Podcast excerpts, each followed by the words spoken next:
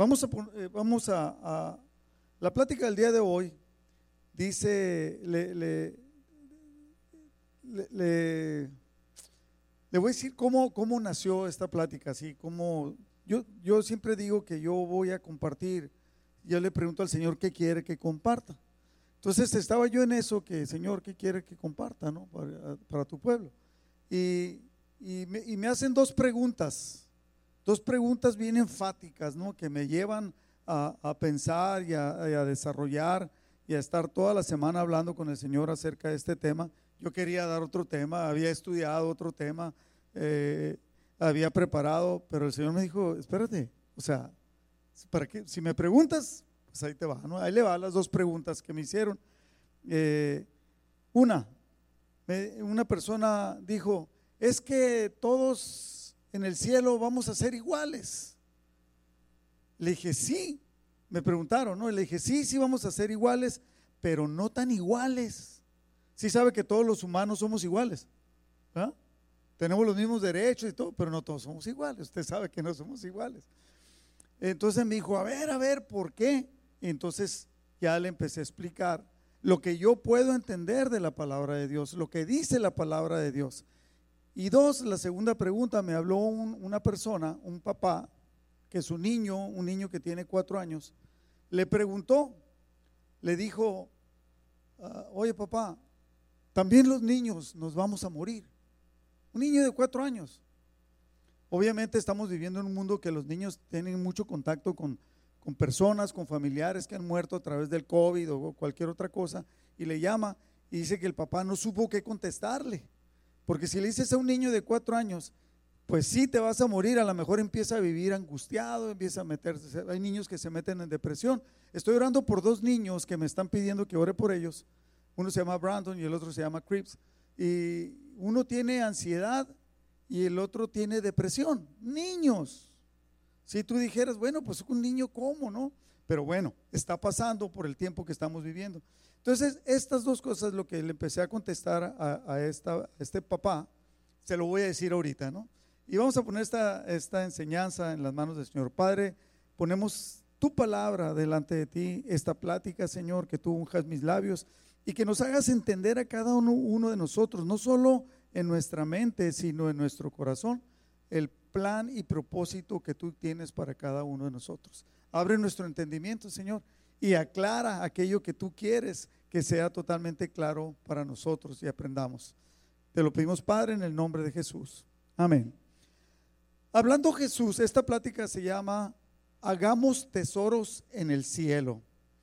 En, Mateo capítulo 6, versículo 20, dice, sino haceos tesoros en el cielo. O sea, dice, no te hagas tesoros en la tierra, sino hazte tesoros en el cielo, donde en el cielo ni la polilla ni el orín corrompen, o sea, el óxido. Las cosas no se oxidan y la polilla no se acaba, no se acaban las cosas. Y donde los ladrones no minan ni hurtan. O sea, en el cielo nadie te va a robar el dinero. Eh, versículo 21, porque donde esté vuestro corazón, allí estará también, en donde esté vuestro tesoro, allí estará también vuestro corazón.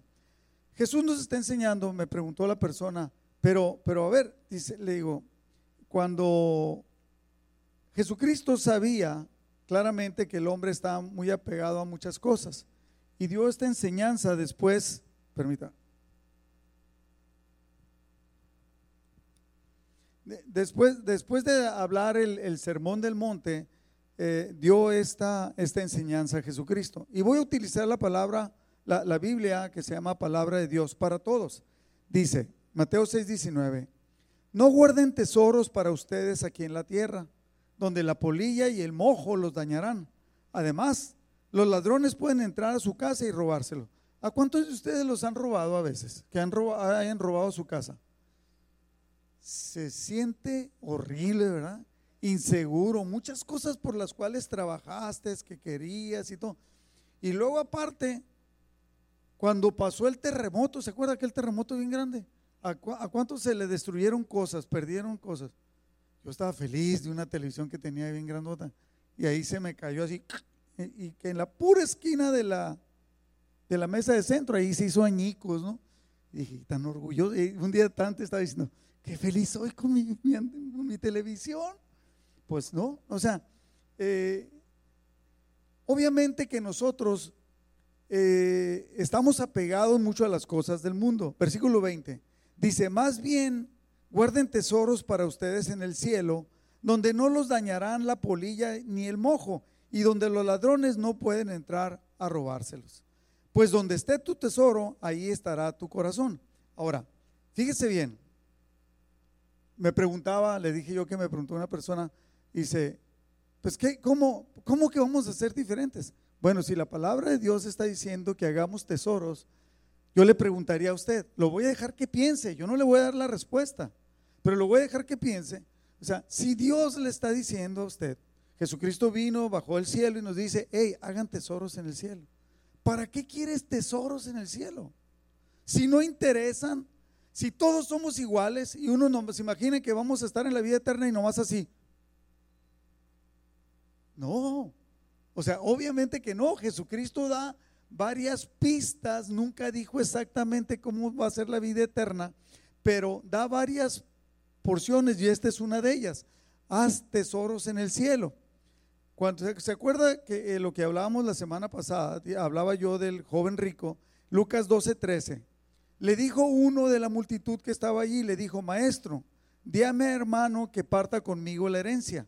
Mas él le dijo, hombre, ¿a quién me ha puesto sobre vosotros como juez o partidor? Y les dijo, mirad y guardaos de toda avaricia, porque la vida del hombre no consiste en la abundancia de los bienes que posee. La vida del hombre no consiste en la abundancia, pero eso es lo que queremos la gran mayoría de nosotros. Cada vez queremos mejores cosas, una casa más grande, un carro más grande. Eh, un señor tiene una casa muy bonita, acabo de saber, tiene una casa muy bonita, pero, pero quiere una más bonita. No, no quiero una más bonita, pero compré un RV. ¿Sí sabe lo que es un RV, no? Un RV home, una traila, pues le dicen aquí los, pochos. Compró una traila y no tiene dónde meterla, entonces necesita una cochera con, con un espacio para meter la traila. Entonces siempre estamos acumulando cosas. Dicen que nosotros, hay un dicho en, nosotros los seres humanos que dice que los hombres siempre estamos guardando, siempre estamos consiguiendo juguetes. Lo único que cambia de los niños a que somos más, más grandes de edad son los, juguetes, son más costosos, ¿no? O sea, entonces, pero Jesucristo dice, el hombre, la vida del hombre no consiste en la abundancia de los bienes que posee. Y antes de eso dice, guárdense de toda avaricia. Jesucristo habló esto, Lucas 12, 16. Le refirió una parábola diciendo, la heredad de un hombre rico había producido mucho. Y él pensaba dentro de sí, diciendo, ¿qué haré? porque no tengo dónde guardar mis frutos, tengo demasiado, me ha ido muy bien. Y dijo, versículo 18, esto haré, derribaré mis graneros y los edificaré mayores, y allí guardaré todos mis frutos y mis bienes. Y diré a mi alma, alma, muchos bienes tienes guardados para muchos años. Repósate, come, bebe, regocíjate. Mientras más nos vaya económicamente bien a nosotros, nos pasa eso, nos regocijamos, nos sentimos orgullosos de, aquello que conseguimos.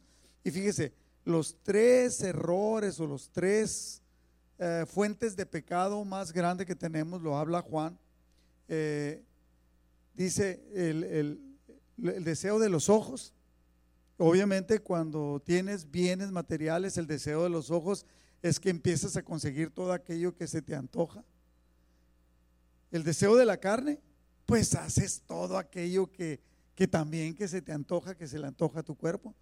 Y el otro es la vanagloria de la vida. Obviamente usted hable con alguien que le haya ido muy bien en la vida y normalmente tiene, tiene una tendencia a la avaricia, a conseguir más y más y más. Tuve un cuñado, acaba de fallecer hace poquito, que él había invertido, le había ido bien en la vida siendo trabajador y le había ido bien para el nivel que él manejaba. Y tenía, y cuando falleció esto ya se lo he comentado, eh, cuando pasó lo de las Torres Gemelas, que hubo un, se quebró la economía, ¿se acuerdan? Las bolsas de valores se cayó, todo un montón de problemas. Y él lloró mucho y yo dije, qué sensible es. Que le pese tanto esto que pasó, ¿no? Pero no era que le estaba pesando lo que pasó, lo que le estaba pesando es que todo su dinero lo tenía en la bolsa de valores. Y todo su futuro que él miraba como el futuro próspero, pues se había venido abajo. Entonces, ¿qué es lo que pasa? Jesucristo nos está advirtiendo, hey, no te concentres en este mundo. ¿Por qué? Pues porque no es todo. Esto simplemente es pasajero y constantemente eh, está, estamos así. Repósate, come, bebe, regocíjate, pásatela bien.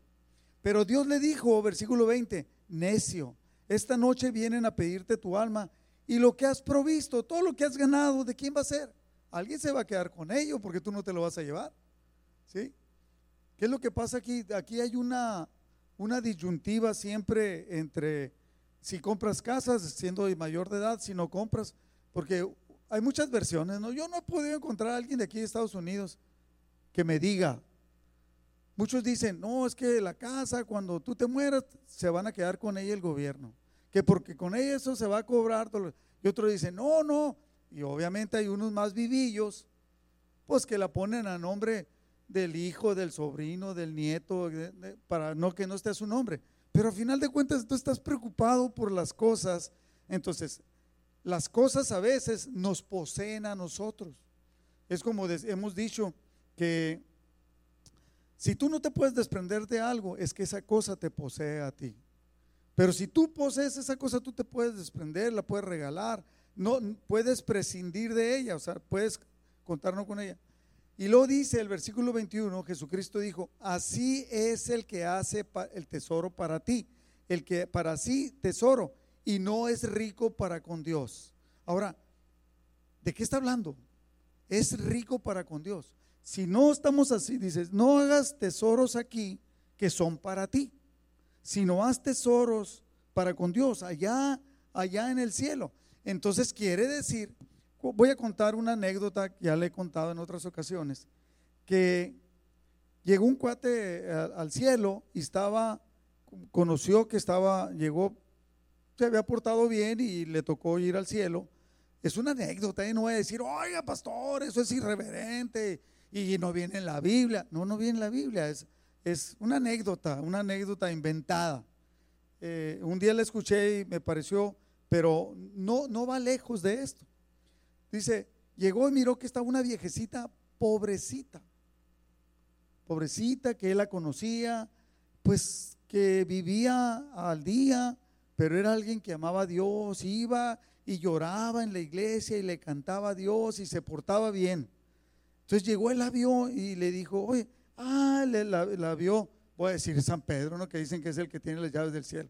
La vio y dijo, ay, ya te estábamos esperando, qué bueno que llegaste le voy a poner un nombre, Lupe. Ay, Lupe, qué bueno que llegaste aquí.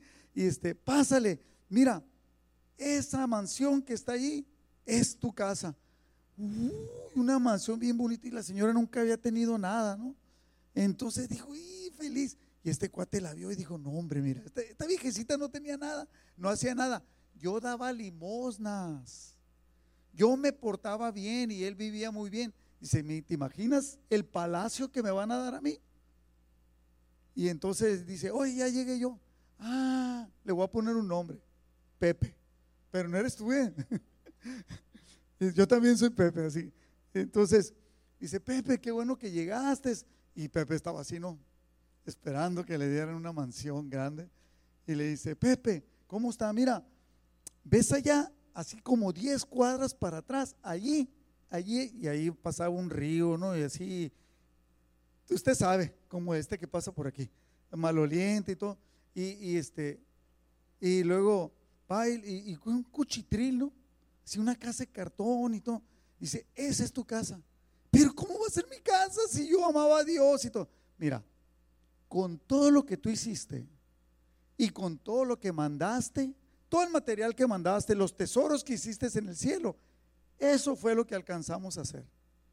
O sea, mandó algunos palos, algunas láminas y algunos cartones. pero vivía bien en la tierra. Si desprendemos lo que Jesucristo dice, dice que hagamos tesoros en el cielo, quiere decir que algo pasa por la manera como nosotros vivimos, en el, algo pasa en el cielo para que, fíjese bien, no lo estoy inventando, ¿sí? Para que no se vaya, ay, es irreverente. Si Jesucristo está diciendo, haz tesoros en el cielo, es por algo, es para algo, es una preparación. Si haces tesoros, no dice, manda tesoros para que el cielo tenga tesoros. ¿El cielo necesita algo de ti? No necesita. Pero dice, pero ese tesoro es para ti, para cuando tú llegues. Es lo que está diciendo Jesús, eh, eh, parafraseándolo. Cuando habla con el joven rico, le dice, vende todo lo que tienes, dáselo a los pobres y harás tesoros en el cielo. Y tendrás tesoros en el cielo. Depende de la versión que usted quiera leer. Pero a final de cuentas es lo mismo. La manera como vivimos y lo que hacemos para con Dios produce tesoros en el cielo. Y ahí no se van a perder, van a estar para siempre. Entonces eso habla de una vida totalmente diferente. Proverbios 23, 4 dice, no te afanes por hacerte rico, sé prudente y desiste. O sea, si todo lo que estás haciendo es tratando de hacerte rico, puede ser que tengas una mala actitud. Versículo 5, has de poner tus ojos en las riquezas siendo ninguna porque serán alas como las alas de águila y volarán al cielo. Las riquezas se van a acabar. Las riquezas, en la palabra de Dios para todos dice, no arruines tu salud por las riquezas, más bien sé sabio y deja esa obsesión. En la NTV, este mismo versículo dice, no te desgastes tratando de hacerte rico. Sé lo suficientemente sabio para saber cuándo detenerte. Y, usted hable con los ricos han perdido muchísimo dinero en muchos negocios, en muchas inversiones, y no crea que todo es cuestión de... A mí me pasó, eh, trabajaba, ganaba buen dinero y agarré, voy a, inventar una cifra, ¿no? Dije, lo pongo este medio millón de pesos, eh, no voy a pensar que de dólares. Este medio millón de pesos, ¿lo pongo en dólares o lo pongo en pesos? Pues el peso no se ha devaluado desde eh, Felipe Calderón y en pesos. ¡Pum! Y ¡pau! Viene una devaluación. De 10 se va a 20, así desde aquel entonces. Ya se me hizo la mitad por haberlo puesto en pesos. Entonces dije, bueno, lo saco y lo pongo en dólares en otra ocasión. Y, lo, compro dólares y ¡pum! El peso se fortalece. O sea, las riquezas no son, qué bueno inviertes si tienes dinero, qué bueno que tengas dinero, qué bueno que te vaya bien. Yo quiero que me vaya bien, yo quiero que le vaya bien a ustedes. Pero que no sea la actitud de crecer. En la Biblia el lenguaje sencillo dice, no hagas de las riquezas tu única meta en la vida. Entonces, una de las metas en la vida, en la vida es alcanzar la vida eterna. Cuando me preguntó este, este papá que qué le decía a su hijo, le dije, mira, el punto es este. Cuando tú entiendes, tú sabes qué va a pasar contigo cuando tú mueras. Sí, dijo, tengo la vida eterna. Precisamente, Entonces, la vida eterna habla de un propósito para el ser humano, para aquellos que amamos a Dios. Entonces, cuando tú hables con tu hijo, desde ahorita empiézale a hablar acerca del plan y propósito de Dios. Nosotros no vamos a morir, vamos a cambiar de estado. Vamos a cambiar nuestra manera de vivir. Este cuerpo se va a acabar y Dios nos va a dar un cuerpo glorificado. Y entonces vamos a vivir eternamente. Entonces, la respuesta para el niño es, nunca vamos a morir. Vamos a ser transformados, vamos a cambiar, vamos a empezar a vivir de una manera diferente. ¿Por qué? Porque Jesucristo nos lo enseñó. Por eso dice, Señor, protégelos, porque ellos no son de aquí, como tampoco yo soy de este mundo. Y dice, y tampoco, lo, lo voy a parafrasear, y tampoco los que van a creer en mí a través de la palabra de los discípulos, de los apóstoles, que somos nosotros. Entonces, no vamos a morir, vamos para allá, vamos para la vida eterna. Dice, cuando le dijo a este joven rico, le dice en Mateo 19, 21, que lo miramos la semana pasada, Jesús le dijo, si quieres ser perfecto, anda, vende lo que tienes y dalo a los pobres y tendrás tesoro en el cielo y ven y sígueme. Oyendo el joven esta palabra, se fue triste porque tenía muchas posesiones.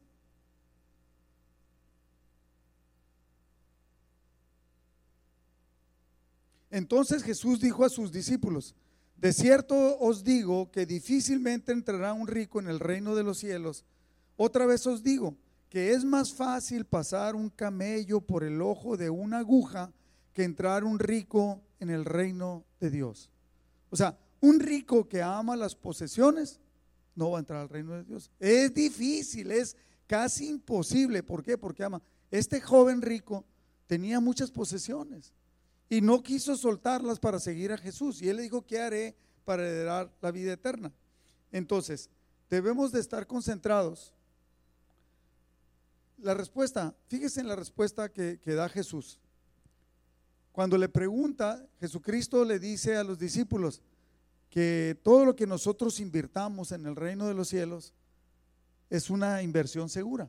Vamos a recibir aún más. Y entonces Jesucristo, hablando con sus discípulos, les explica eso. Entonces Pedro le pregunta, Mateo 19, 27. Entonces respondiendo Pedro le dijo, he aquí nosotros lo hemos dejado todo y te hemos seguido. ¿Qué pues tendremos? Jesús le dijo, de cierto os digo que en la regeneración, cuando el Hijo del Hombre se siente en el trono de su gloria, apúntele allí, usted que toma nota, apúntele regeneración, el tiempo de la regeneración. ¿Sí? Es el tiempo cuando nosotros vamos a alcanzar la vida eterna, cuando nuestro cuerpo ya no va a ser este cuerpo que tenemos que se deteriora, que se hace viejito, que, que le da Alzheimer, que le da Parkinson, etcétera. Le digo, cuando el Hijo del Hombre se siente en el trono de su gloria, vosotros que me habéis seguido, también os sentaréis sobre doce tronos para juzgar a las doce tribus de Israel. Está hablando de los discípulos ahí, de los apóstoles, ¿ok? Pero enseguida habla de nosotros. Y cualquiera, ahí habla de nosotros. Cualquiera que haya dejado casas o hermanos o hermanas o padre o madre o mujer o hijos o tierras por mi nombre, recibirá cien veces más y heredará la vida eterna. Lucas y Marcos en esta misma, en esta porción, hablan que recibirá cien veces más en esta vida. Mateo no lo dice, ¿sí? Que como que la recompensa va a traer una mejoría a nuestra vida, vamos a ser galardonados, vamos a ser bendecidos, vamos a ser recompensados, según Marcos y Lucas, en esta vida y, Pedro, Mateo lo deja abierto, recibirá cien veces más y heredará la vida eterna. Es una inversión que en realidad vale la pena, invertir nuestra vida en, en el Señor.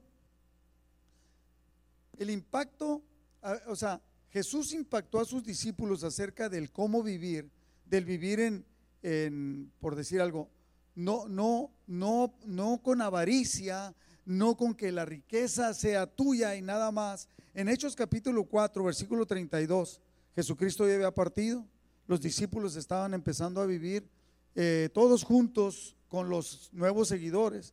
Dice, y la multitud de los que habían creído eran de un corazón y un alma. Hechos 4, 32. Fíjese, todos los que seguían a Cristo eran de un corazón y un alma. Pensaban similar, sentían similar y actuaban de una manera sin intereses propios. Y ninguno decía ser suyo propio nada de lo que poseía, sino que tenían todas las cosas en común. Y con gran poder, versículo 33, los apóstoles daban testimonio de la resurrección del Señor Jesús y abundante gracia era sobre todos ellos. Así que no había entre ellos ningún necesitado, porque todos los que, lo, que, los que poseían heredades, o casas, las vendían y traían el precio de lo vendido. Obviamente había un cambio de actitud en cada persona. Versículo 35.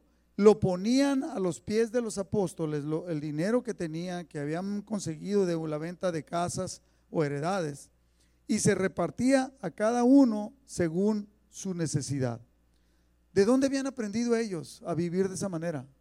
A no estar cargado de la avaricia, de posesiones. ¿Se acuerda de José Arimatea? José Arimatea era rico, La palabra de Dios dice que cuando vino al Señor, él era rico. Pero este joven rico del que fue al Jesucristo y que Jesucristo le habló con él, no le dice que le está, alguien dijo cuando estaba explicando esto de que hacemos tesoros en el cielo, dijo, bueno, esa es una parábola. No, la palabra de Dios dice bien claro. Entonces Jesús le refirió una parábola. Entonces Jesús les enseñó una parábola. Y cuando no es una parábola, no dice que sea una parábola. Y, y es cuando Jesús da esta enseñanza que nosotros debemos de hacer tesoros en el cielo. Jesús enseña algo más del cielo, algo más nos deja entrever por ahí. En Juan 14, 2, Jesús está hablando con sus discípulos y le dice, en la casa de mi Padre muchas moradas hay. Si así no fuera, yo os lo hubiera dicho. Voy pues a preparar lugar para vosotros. Si la vida en el cielo, en la vida eterna, fuera simplemente estar adentro de un templo alabando al Señor, ¿para qué quieres una morada? Entonces yo te pregunto, dentro de tu concepción, si Jesucristo está hablando de que debemos de hacer tesoros en el cielo, entiendo que hay un propósito, que hay un fin. Y si habla que, que vamos a tener una morada, pues habla de una manera de vivir, que es diferente totalmente a la que podemos, no me la puedo imaginar. Eh, platicando, estaba hablando con alguien y dije, mira, ¿Y qué pasa si de repente el Señor, por ejemplo, dice que los apóstoles van a juzgar a las doce tribus?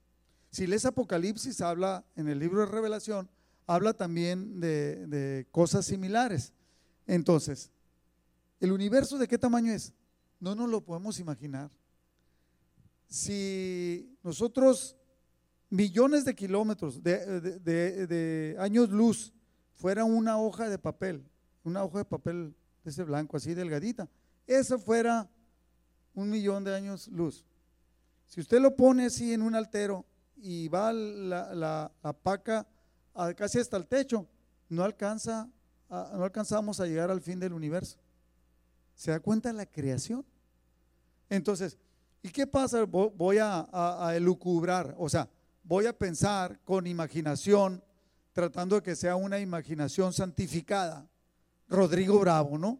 O sea, a ver, Dios allá por como, como 100 mil, como mil galaxias más para allá, ahí, se tiene que controlar. Entonces Dios dice, a ver Rodrigo, tú te vas a ir allá. Perfecto.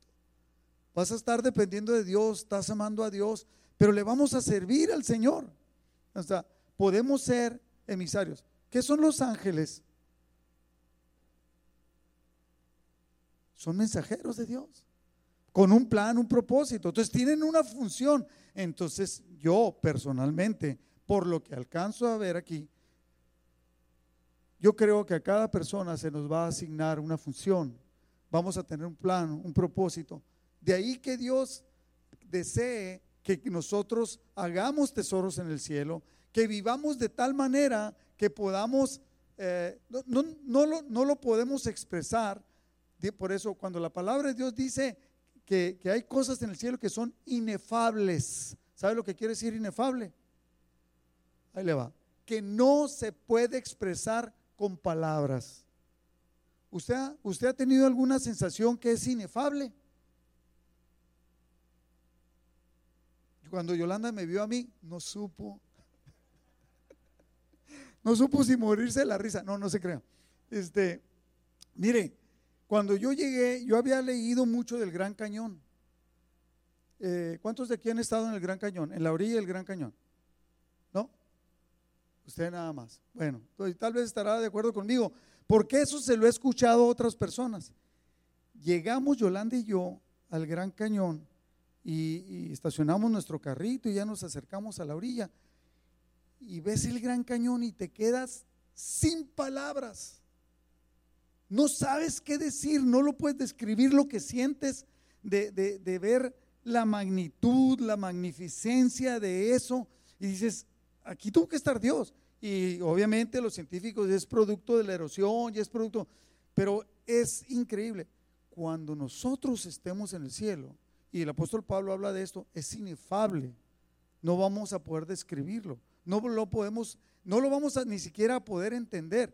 Pero Nomás estas tres cosas que Jesús está hablando. El hacer una morada para aquellos que le aman. Porque ahí estamos incluidos nosotros, aunque no son las doce moradas de los doce apóstoles. Y luego, el hacer tesoros en el cielo con un plan y un propósito. Entonces dice Jesucristo, les dijo a los discípulos, si me fuere y, os prepararé el lugar, vendré otra vez. Es una promesa de Cristo, voy a venir otra vez y los tomaré a mí mismo, o sea, los tomaré para que estén conmigo, para que a donde yo estoy, vosotros también estéis. Y esa promesa alcanza a los seguidores. Hechos 10.1, nomás para reforzar la enseñanza. Había en Cesarea un hombre llamado Cornelio centurión de la compañía llamada la italiana, piadoso y temeroso de Dios con toda su casa. Este hombre no era judío, estaba empezando el cristianismo, no era cristiano, porque él no sabía, pero era temeroso de Dios, pero él, era italiano, porque antes, o sea, era romano, pues. Eh, un hombre llamado Cornelio, centurión de la compañía llamada la italiana piadoso y temeroso de Dios con toda su casa, y que hacía muchas limosnas al pueblo y oraba a Dios siempre. Él había escuchado, en aquel entonces los romanos, los griegos tenían un montón de dioses. El dios del amor, el dios de la noche, el dios del vino, el dios del sueño. Pero él oraba, había creído, había, me puedo imaginar una imaginación santificada, que este hombre estando en un pueblo que adoraba a Dios, había escuchado y había entendido que había un solo Dios. Y a él oraba, a él oraba eh, eh, y hacía limosnas al pueblo, ayudaba al pueblo.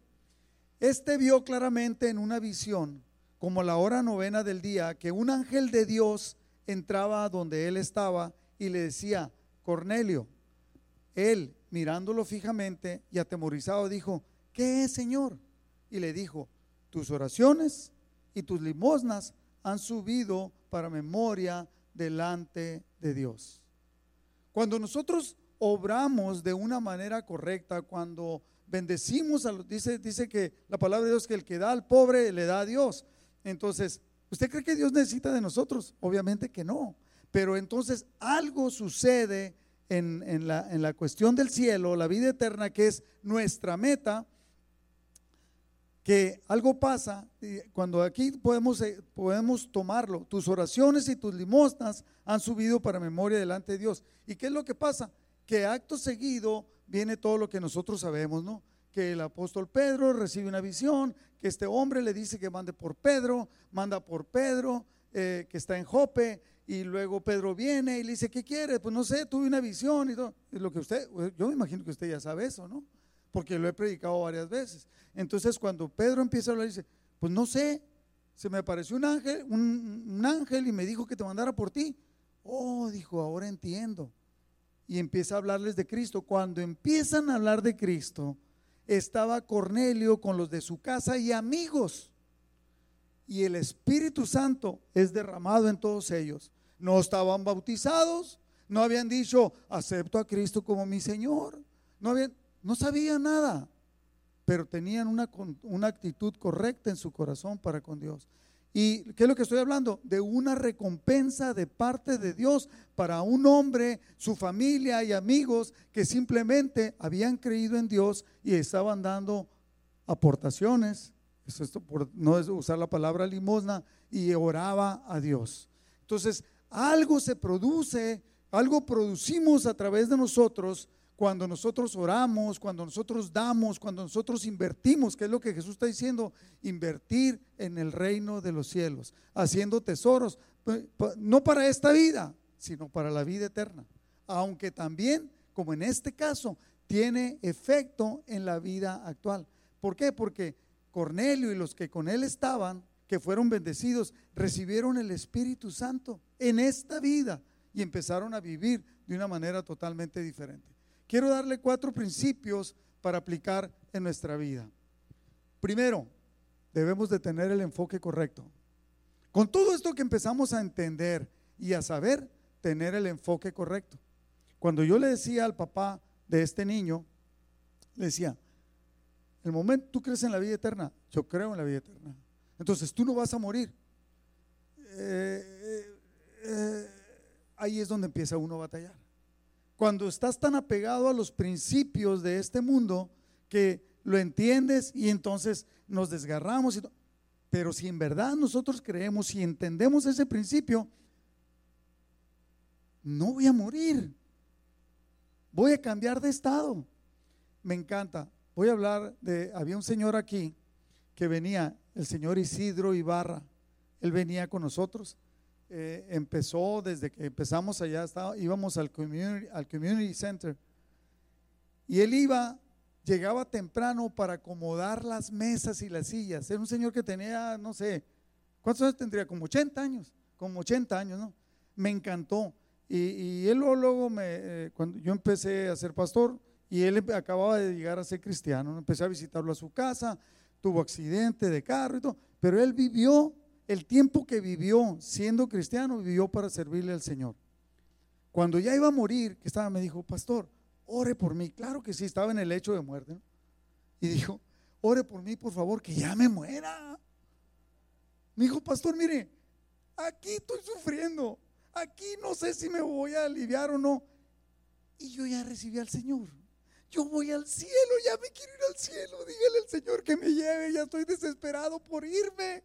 Pero no estaba así como aquellos que dicen, yo me quiero morir, me quiero por, te quieres morir por amargado, te quieres morir por adolorido, pero no cuando te quieres morir porque, porque tu deseo es agradarle al Señor y, y extender lo que, la meta. Cuando entiendes la meta con el enfoque correcto, empiezas a vivir de una manera diferente. Con el enfoque correcto. Es vivir la vida con la mirada puesta en la vida eterna. Es como decía yo, los cristianos tomamos la Santa Cena y estamos y declaramos a través de cuando tomamos la Santa Cena que Cristo va a volver. Pero de repente muchos cristianos no viven como que Cristo vaya a venir, que va a venir hoy en la noche, que va a venir mañana. Que, no, ¿cómo vives? Pues para mi matrimonio, para mi trabajo, para mi deporte, para mis hijos. Espérate, tenemos que vivir la vida eterna de manera diferente. Lo leí ahorita. Los discípulos y los que iban creyendo vivían de una manera diferente. ¿Por qué? Porque habían entendido la importancia de vivir de parte de Jesús. Lucas 12:20, lo que decía hace rato, Dios le dijo al, hombre que había acumulado muchos bienes, necio, esta noche vienen a pedirte tu alma y lo que has provisto de quién será. Así es el que hace tesoros para sí y no es rico para con Dios. En 1 Timoteo capítulo 6 versículo 17, Pablo le dice a Timoteo, adviértele a los ricos de este mundo, hay ricos ahí en el, en el internet, puede ser que haya ricos aquí, dice, adviértele que no sean orgullosos ni confíen en sus riquezas, porque es muy fácil perder todo lo que se tiene. Al contrario, diles que confíen en Dios, pues Él es bueno y nos da todo lo que necesitamos. ¿Para qué? Para que lo disfrutemos. Lo que Dios pone en tus manos es para que lo disfrutes. Mándales a esos ricos que hagan el bien que se hagan ricos en buenas acciones. A ver, explíqueme cómo puede alguien, cómo es que alguien se hace rico con buenas acciones. Cuando empiezas a hacer tesoros en el cielo, con las buenas acciones, con las donaciones, con las ofrendas, con los diezmos. Recuérdanles que deben dar y compartir lo que tienen. Así tendrán un tesoro que en el futuro seguramente les permitirá disfrutar de la vida eterna. Lo entendía claramente el apóstol Pablo también.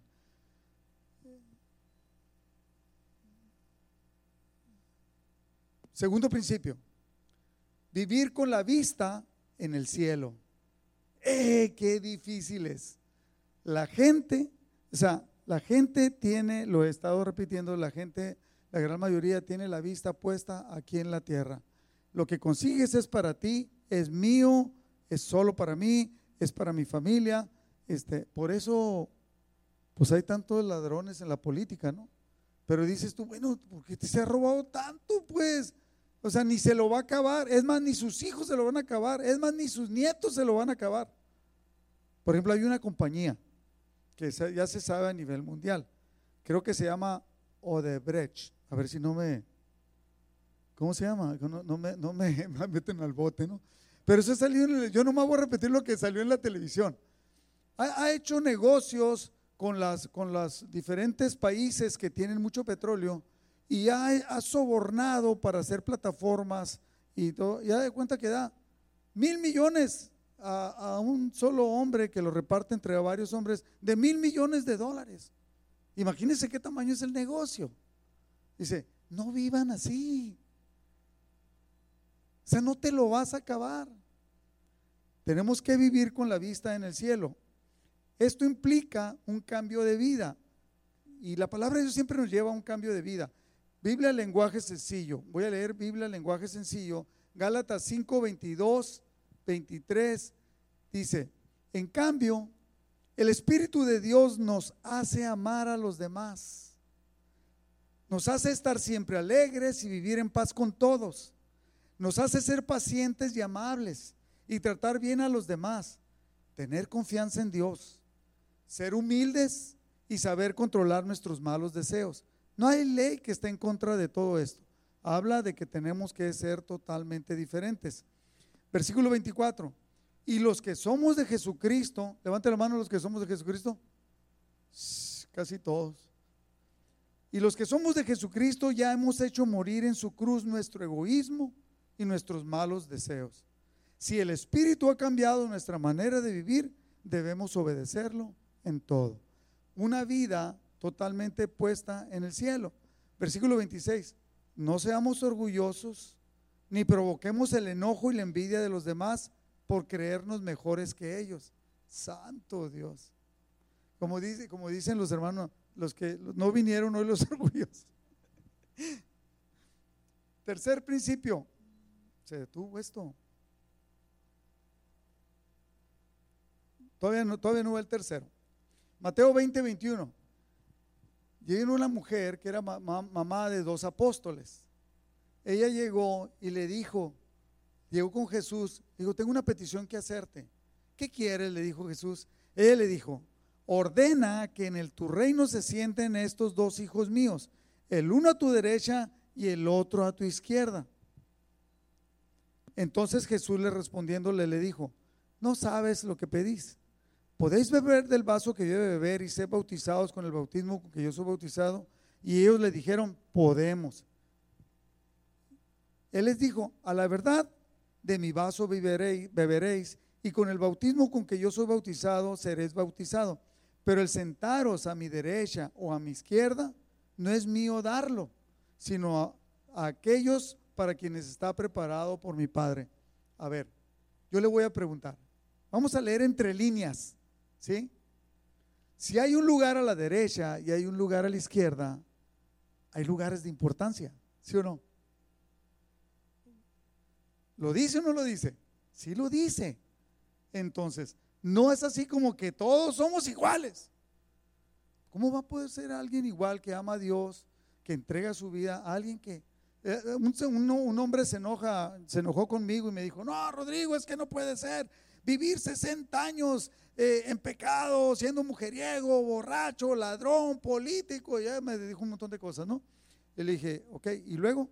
Y luego viene a los pies del Señor y, se confiesa eh, delante del Señor y, cambia y ya se muere y se va al cielo. No es justo porque el otro desde niño estaba sirviendo al Señor. Sí se salva. Pero ¿cómo va a estar allá? Yo no sé. Pero sí se salva. Entonces el punto es que cuando Jesús está hablando, Jesús da varias como pistas, ¿no? Vamos a decirlo de esa manera.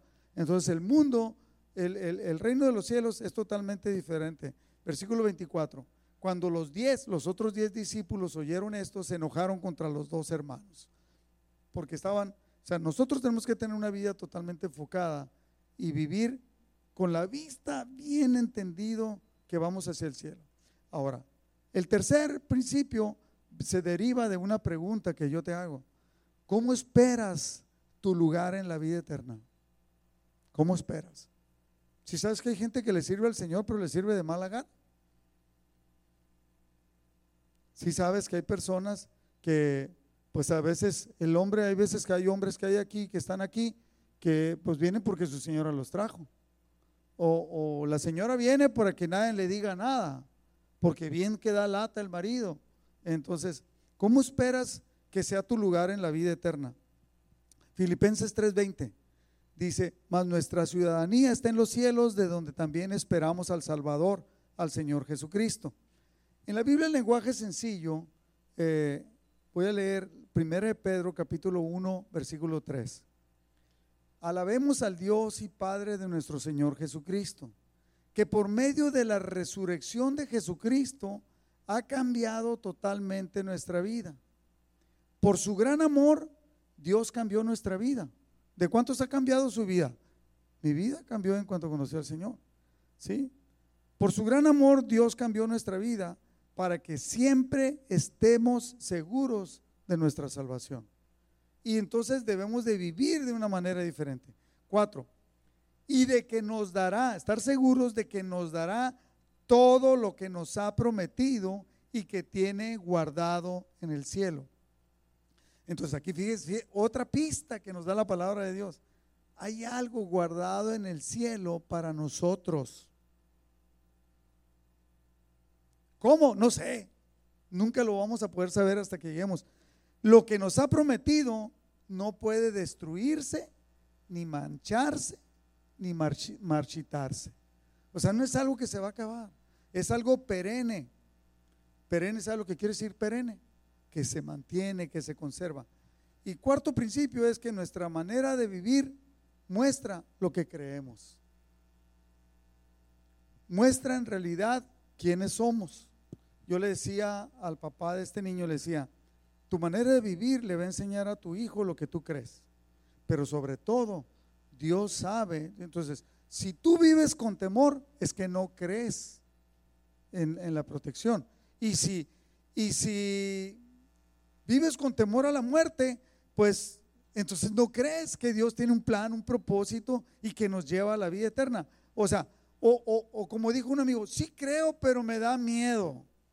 Sí creo, pero, pero no creo que va a ser así, tan así, tan así. ¿Se acuerdan? Hay, hay cosas seculares. Hay una película que se llama, ay, no me acuerdo cómo se llama, que es una, que es un fantasma de que se casa, que ella tiene, es con la Demi Moore, Ghost, fantasma, pero ¿cómo se llama? Fantasma del amor, creo que se llama en español, no sé. Pero ahí, ahí se ve que que el, muchacho que se muere, que está enamorado de ella, como que huele, obviamente es una película, no vaya usted a tratar de criticarme y dice, pastor, ¿qué está enseñando? Estoy diciendo que aún el mundo ve cosas así, así ve las cosas. El bueno ahí se mantiene porque se va al cielo. Y cuando se muere un, un ladrón, un cuate malo, en ese momento que se muere, llegan los demonios por él y se lo llevan. La gente desarrolla concepciones, pero la, cosa aquí, en este punto, ¿cómo entiende usted la vida eterna? ¿Cómo entiende usted la vida de pecado y la recompensa? La manera de lo que creemos muestra en realidad quiénes somos. Por eso los discípulos podían vivir de esta manera. La multitud de los que habían creído eran de un corazón y un alma, y ninguno decía ser suyo propio nada de lo que poseía, sino que tenían todas las cosas en común. ¿Por qué? porque ellos habían sido educados por Jesús, les había enseñado y Él les había mostrado con su manera de vivir que era verdad lo que Él decía. Versículo 33, y con gran poder los apóstoles daban testimonio de la resurrección del Señor Jesús y abundante gracia era sobre todos ellos. Ahora, yo te pregunto, y con esto termino, ¿cómo es tu manera de vivir? ¿Vives confiando en la vida eterna? ¿Vives direccionado hacia la vida eterna?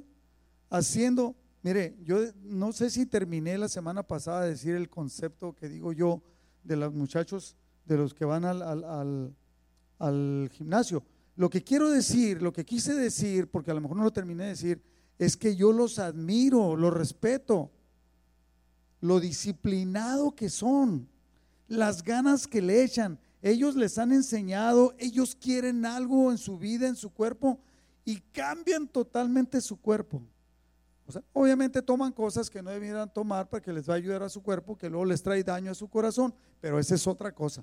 La disciplina, Ojalá yo me he puesto a orar a veces y le digo, Señor, que los cristianos de mi congregación, de tu iglesia, lleguen a tener la disciplina que estos cuates tienen.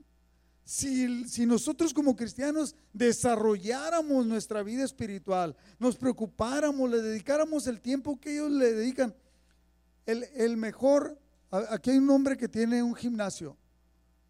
José, ¿cuántas horas promedio le dedican los buenos, los cuates que son buenos para todo eso en el gimnasio diario? Seis horas promedio.